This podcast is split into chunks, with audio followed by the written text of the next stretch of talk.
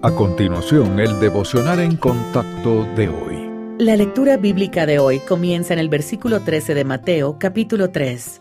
Entonces Jesús vino de Galilea a Juan al Jordán para ser bautizado por él. Mas Juan se le oponía diciendo, Yo necesito ser bautizado por ti, ¿y tú vienes a mí? Pero Jesús le respondió, Deja ahora, porque así conviene que cumplamos toda justicia. Entonces le dejó, y Jesús después fue bautizado subió luego del agua. Y he aquí los cielos le fueron abiertos y vio al Espíritu de Dios, que descendía como paloma y venía sobre él. Y hubo una voz de los cielos que decía, Este es mi Hijo amado, en quien tengo complacencia.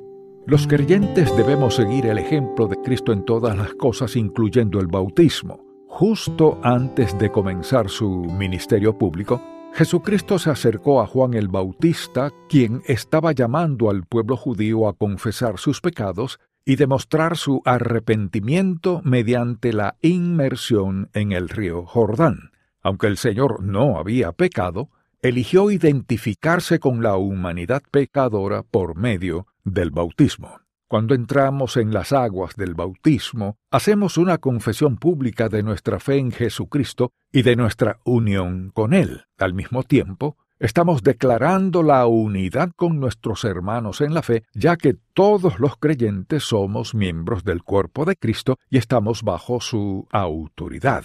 Sin embargo, es importante recordar que el bautismo no es necesario para salvación. Somos salvos por la gracia de Dios mediante la fe en su Hijo. Para los cristianos, el bautismo es posterior a la salvación. La fe en Cristo no debe ocultarse. Por el contrario, debe expresarse con palabras y acciones.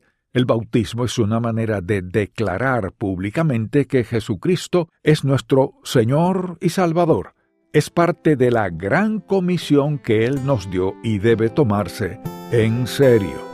¿Ha seguido usted su confesión de fe con el acto del bautismo?